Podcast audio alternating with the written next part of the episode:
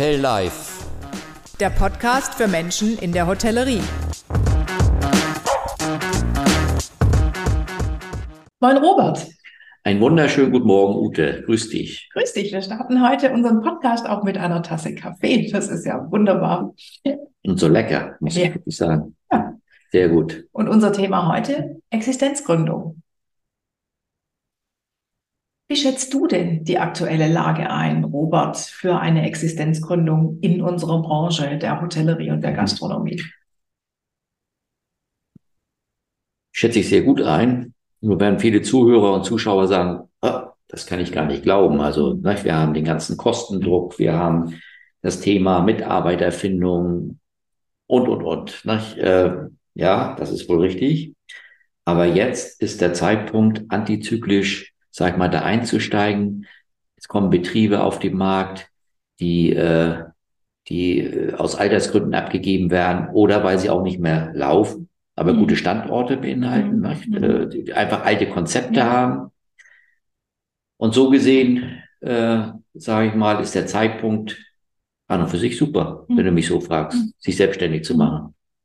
Wenn dann jetzt. Ne? Ja, wir haben ja, wir haben ja viele, viele, Existenzgründer bei uns. Im Moment, ich freue mich darüber, Mhm. haben wir viele Anfragen für Existenzgründung, Gründer mit guten Konzepten. Und ja, und die sich jetzt selbstständig gemacht haben, ich sage mal in den letzten zwölf Monaten, wenn man so will, Ja. toi, toi, toi, Ja. die sind alle durchgestartet. Das zündet richtig, ne? Weil die natürlich auch wie Phönix aus der Asche quasi aufsteigen. Ne? Wichtig ist, ja, da kommen wir ja vielleicht gleich noch dazu, was, worauf man achten soll. Mhm. Ja. Aber es ist, es ist, äh, ja, ein guter Zeitpunkt. Ja. Welche Ausgangssituation siehst du denn für eine Existenzgründung? Welche Varianten äh, gibt es denn aus deiner Sicht? Ja, ich, aus meiner Sicht sage ich mal so vier, vier Varianten. Einmal baue ich mein Geschäft ganz neu auf, ja, ich sag mal auf der grünen Wiese. Dann die Variante, ich übernehme ein bestehendes Objekt als, als Käufer. Ich kaufe einen Gasthof, ein Restaurant, ein Hotel, ein bestehendes.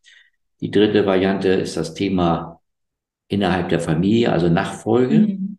Ja, ich übernehme den Betrieb meiner Eltern. Und die vierte Variante, die ich noch sehe, ist das Thema Franchise, was ja auch immer mehr äh, auf dem Markt sich etabliert. Ja. Okay. Und wenn man jetzt mal so drauf schaut, was macht denn so einen erfolgreichen Existenzgründer tatsächlich im Vergleich zu demjenigen, der scheitert, aus?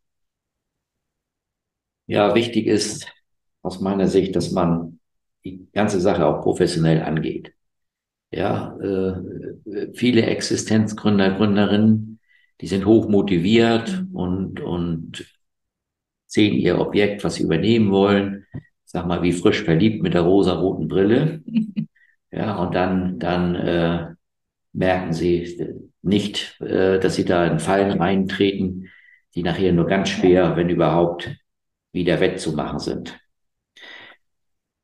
Die erste Frage, wir können natürlich nicht alle Punkte jetzt hier thematisieren. Ich will nur mal so ein paar hier in den Raum reinwerfen. Also die erste Frage, wenn ich vorhabe, mich selbstständig zu machen, ist, dass ich mich selbst hinterfrage und sage, bin ich physisch und psychisch in der Lage, Unternehmerin, Unternehmer zu sein?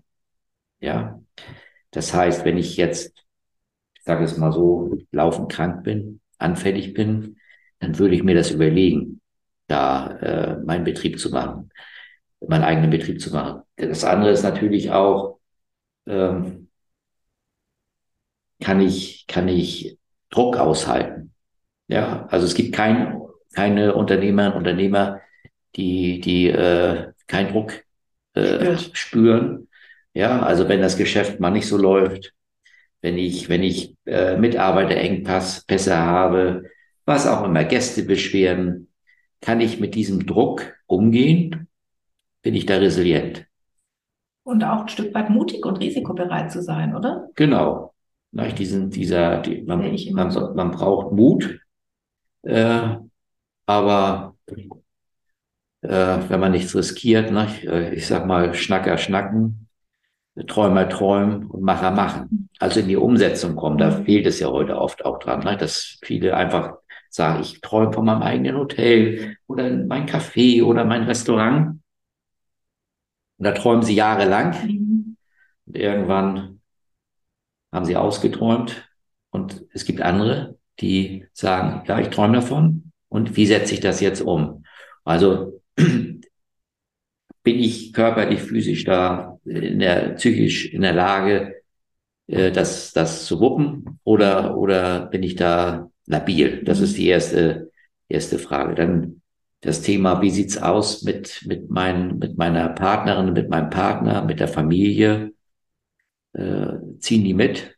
Unterstützen die mich? Das ist auch eine ganz wichtige Frage, die ich mal im Vorfeld abklären muss. Gerade in unserer Branche, ne, weil man da ja genau. wirklich auch äh, oft auch ähm, zu Zeiten tätig ist, äh, in denen andere eben ihre Freizeit haben. Und wenn der Partner einen anderen Beruf hat oder einen, im anderen Bereich tätig ist, dann kann das schon auch mal kollidieren. Dann kann das eng werden. Ne? Ja. Also das, das sind so Sachen, die ich im Vorfeld klären muss. Natürlich noch viele andere, auch die, die fachliche Eignung. Da muss man aber auch sehen, äh, äh, wie, wie, wie, wie man das bewertet. Ne? Äh, also ich sage ja immer, wenn ich in der Gastronomie, Hotellerie mit Menschen umgehen kann.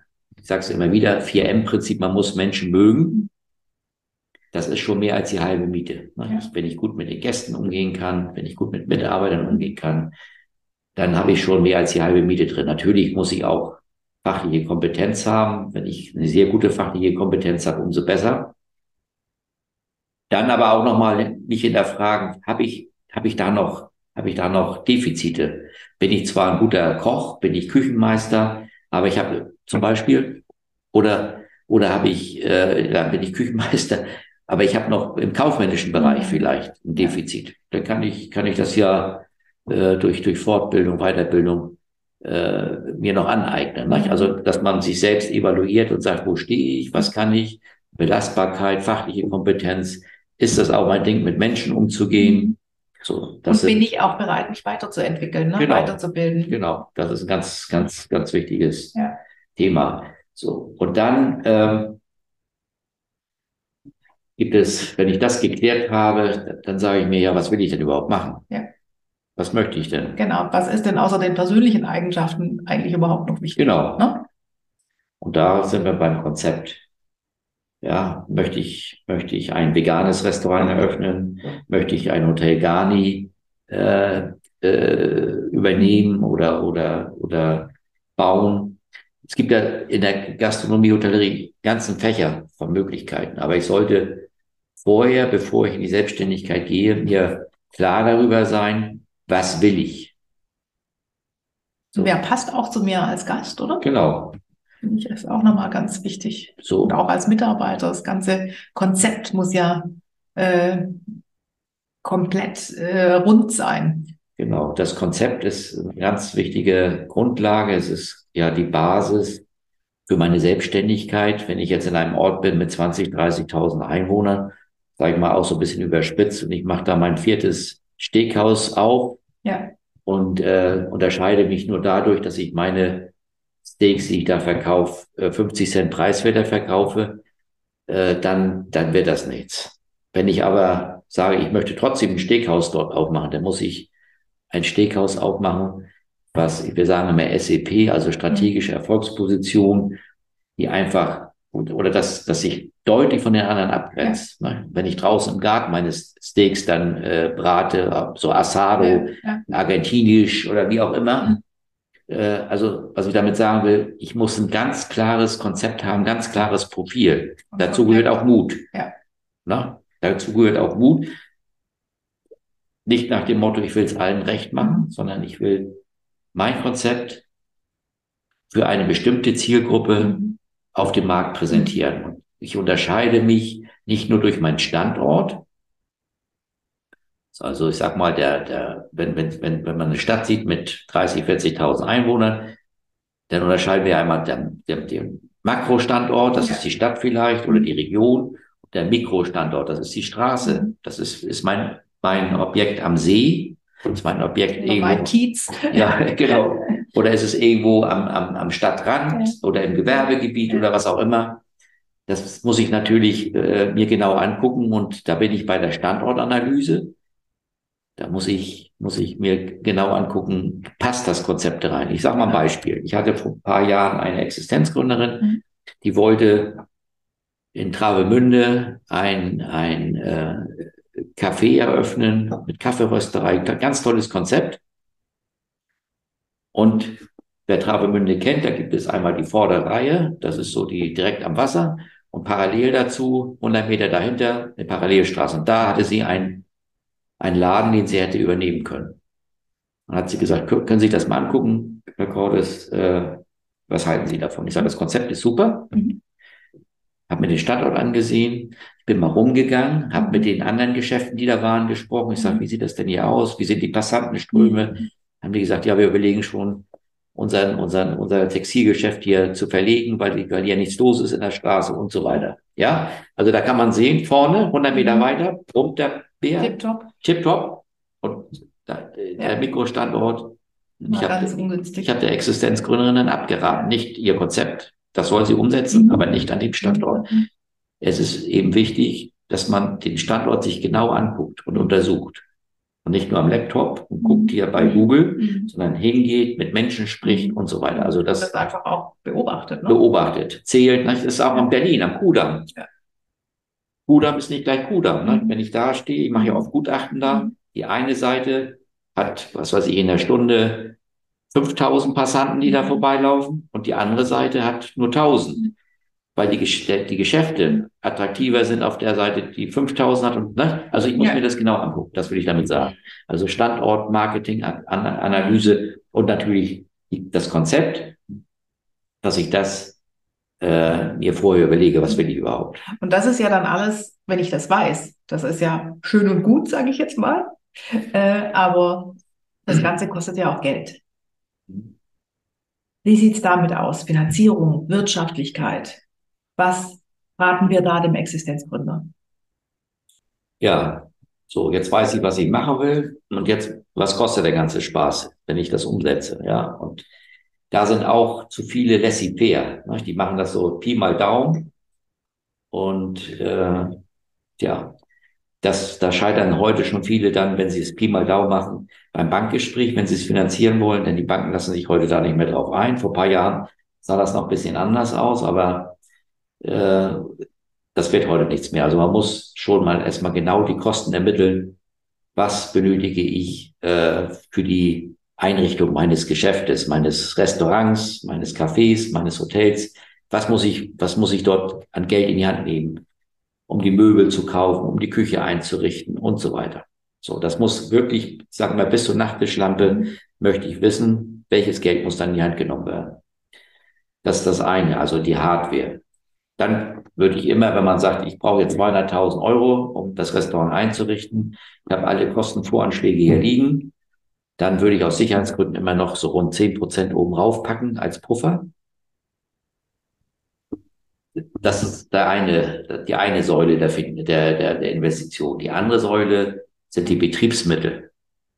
Die Waren, vergessen werden. Die werden so oft vergessen oder auch zu niedrig bewertet. Ne? Das ist dann das Thema, das Thema Warenerstbestand, äh, Anlaufzeit, Anlaufverluste, die, die, das wird, und auch die, die privaten eigenen Lebenshaltungskosten, die ja weiterlaufen, äh, Marketing und, und, und. Da muss ich genau raufgucken. Das kommt noch auf die Kosten obendrauf. Denn wichtig ist ja, dass, dass ich jederzeit liquide bin. Also, dass ich meine Gehälter bezahlen kann, dass ich meine Kapitaldienste an die Bank für die aufgenommenen Darlehen begleichen kann. Wir sagen ja immer Liquidität vor Rentabilität. Ich sag mal ein Beispiel. Ich habe jetzt eine Berechnung gemacht, eine Wirtschaftlichkeitsvorausschauberechnung für zwölf Monate mhm. mit meinem Konzept. Mhm.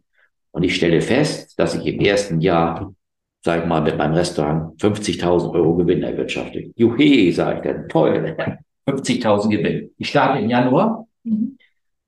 Hier bei uns in Schleswig-Holstein irgendwo an der Küste und habe jetzt die ersten drei, vier Monate ein ganz schwaches Geschäft dann kann das sein, dass ich in den ersten drei, vier Monaten schon in die Insolvenz reinrutsche, also illiquide werde, weil mir die Liquidität ausgeht. Weil ich die nicht beachtet habe. Weil ich die nicht beachtet habe. Das heißt, diese, dieses Gap, diese Lücke, muss ich bei der Finanzierung berücksichtigen und mitfinanzieren. Und das wird leider Gottes auch oft vergessen. Und das ist es eben, was Existenzgründerinnen, Gründer ähm, oft falsch einschätzen nicht? Und, und da in die Falle reinlaufen. Wir, wir können viele Fehler, die gemacht werden, können wir professionell äh, betrachtet vermeiden. Das unternehmerische Risiko können wir keinen abnehmen, Ute. Ne? Das weißt du ja auch. Das ist einfach, aber es werden so viele Fehler in der Gründungsphase gemacht. Äh, sag ich mal, manchmal könnte ich in die Tischkante reinbeißen. Ne? Ich bin nicht der Besserwisser, mhm. aber man kann wirklich vieles im Vorfeld klären, gut planen. Die Wirtschaftlichkeitsvorausschauberechnung habe ich eben ja. angesprochen. Ne? Welche Umsätze plane ich? Mit welcher Kostenstruktur? Ja. Und und das auch nach kaufmännischer Vorsichtigkeit, sage ich immer, berechnet. Also Umsätze, die ich als gesichert ansehe, mhm. nicht ganz toll, ich mache gleich im ersten Jahr äh, super Umsätze, sondern vorsichtig und auch die Kosten relativ hoch anrechnen. Und wenn das denn aufgeht, dann weiß ich, das geht. Ja, und das unterscheidet eben denjenigen, der es professionell angeht und von vornherein auf Erfolgskurs genau. gehen möchte, genau. ähm, von demjenigen, der vielleicht nach den ersten drei Monaten tatsächlich scheitert und seinen Betrieb wieder schließen muss, weil er eben, äh, weil ihm die Liquidität ausgeht. Genau. Zum Beispiel. Ja, Robert, das Ganze steht und fällt ja nun mal auch immer mit dem Team, das man hat, ja. das man akquiriert. Alleine geht's ganz selten. Also ich glaube, die One-Man-Show in unserer Branche, die gibt es eigentlich gar nicht. Ja, es gibt noch vielleicht so mal Imbisswagen oder, oder, oder Kaffeewagen oder so. Ne? Eher, eher weniger. Eher weniger, ja, das stimmt. Ja, was ist denn dabei zu beachten, wenn man schon von vornherein, oder was ist schon wichtig, was ist wichtig von vornherein in diesem ganzen Themenbereich Personal? Sollte mir vorher, bevor ich nun durchstarte, mir überlegen, wie, wie gewinne ich Mitarbeiter? Also mhm. ein, ein Akquiseplan, wenn man so will, oder ein Konzept äh, erstellen. Wie viele Mitarbeiter benötige ich? Welche Qualifikation sollen die haben? Wo finde ich diese Mitarbeiter? Was biete ich diesen Mitarbeitern an? Außer der normalen Bezahlung oder Gehalt. Ja, das, äh, Welche also, Benefits ne, ja. kann ich bieten? Also ich, ich, äh, ich, sag, bin, ich ja. finde auch ganz wichtig die Struktur.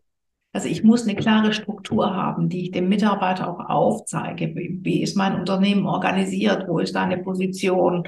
Was hast du für eine Verantwortung? Das äh, finde ich wird ganz oft vernachlässigt, sondern es ist immer so ein, okay, jetzt sind wir alle da und jeder macht irgendwie was. Ja, genau. Aber es ist nichts geregelt. Nichts strukturiert. Also die Struktur ist richtig, muss, muss vorgegeben werden. Aber ich muss mir natürlich auch Überlegungen anstellen, zu sagen, ähm, was biete ich den Mitarbeitern, meinen Mitarbeitern, weil ich ja im Wettbewerb mit anderen bin. Da geht es ja nicht nur ums Gehalt, sondern eben auch das Thema Führung. Und da sage ich immer, die meisten Betriebe subjektiv betrachtet, ich sage mal rund 85 Prozent der Betriebe in der Hotellerie und Gastronomie, die werden heute noch geführt wie im letzten Jahrhundert. Und das sind auch die Betriebe, die Probleme haben. Ne? Das sind die Betriebe, die wirtschaftliche Probleme haben, die gesundheitliche Probleme haben, die Unternehmer, weil sie sich jeden Tag aufregen und, und, und im Stress sind. Und die anderen 15 Prozent, die sind gewaschen und gekämmt, sage ich. Ne? Die haben, die haben gute wirtschaftliche Zahlen, die haben zufriedene Mitarbeiter, und da könnte ich eine ganze Menge dazu erzählen, was die 15 Prozent anders machen als, als die anderen. Was sie anders machen als Überschrift kann man sagen, sie führen modern. Sie haben die Tools, die man heute benötigt, äh, wenn man, wenn man äh, ja heute auch jüngere Menschen führen möchte.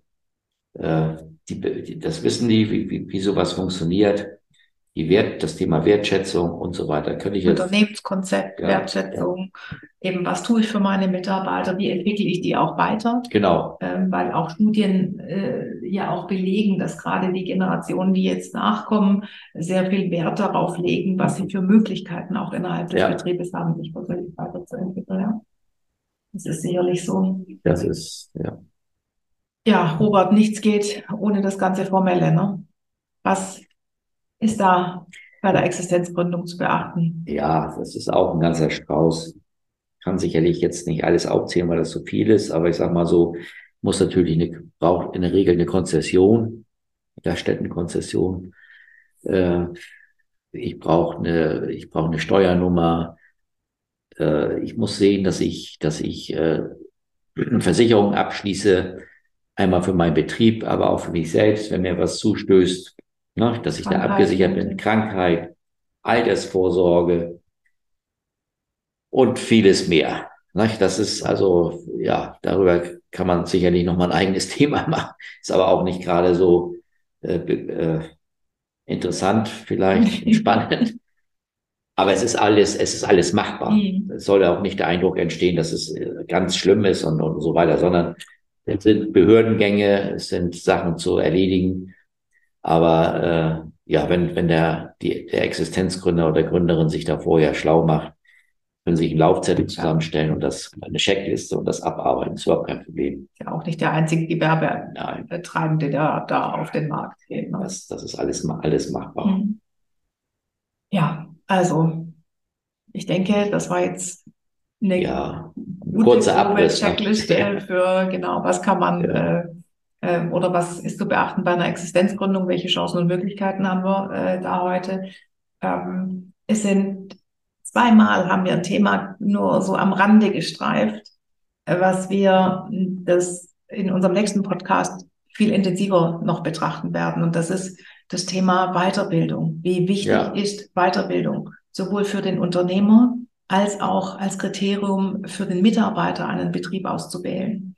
Ähm, mein Eindruck ist, dass das sehr stiefmütterlich behandelt wird im Moment noch, dass viele sich dessen gar nicht bewusst sind, wie wichtig die persönliche Weiterentwicklung eines jeden äh, da eines jeden äh, Players in, in der Branche, äh, wie, wie bedeutend das ist. Und äh, dem Thema widmen wir uns nächstes Mal in unserem nächsten Podcast. Ich freue mich drauf, Robert, und sag schon mal Danke, das hat heute wieder Spaß gemacht. Ja, danke, Ute auch das Thema Finanzierung, ne, das kann man natürlich auch noch vertiefen, mhm. gerade für Existenzgründer. Mhm. Das will ich noch mal kurz als Nachklapp machen. Gibt es sehr viele Möglichkeiten, mhm. auch mit geringem Eigenkapital ganze Sachen zu mhm. hebeln. Ne? Ja, aber da freuen wir uns, wenn, wenn Hörer jetzt mit dem Gedanken spielen, äh, sich selbstständig zu machen, rufen Sie uns einfach an und dann können wir mal ein unverbindliches Gespräch führen und ja, Ihnen hoffentlich weiterhelfen. Bis zum nächsten Mal. Bis zum nächsten Mal. Tschüss. Tschüss.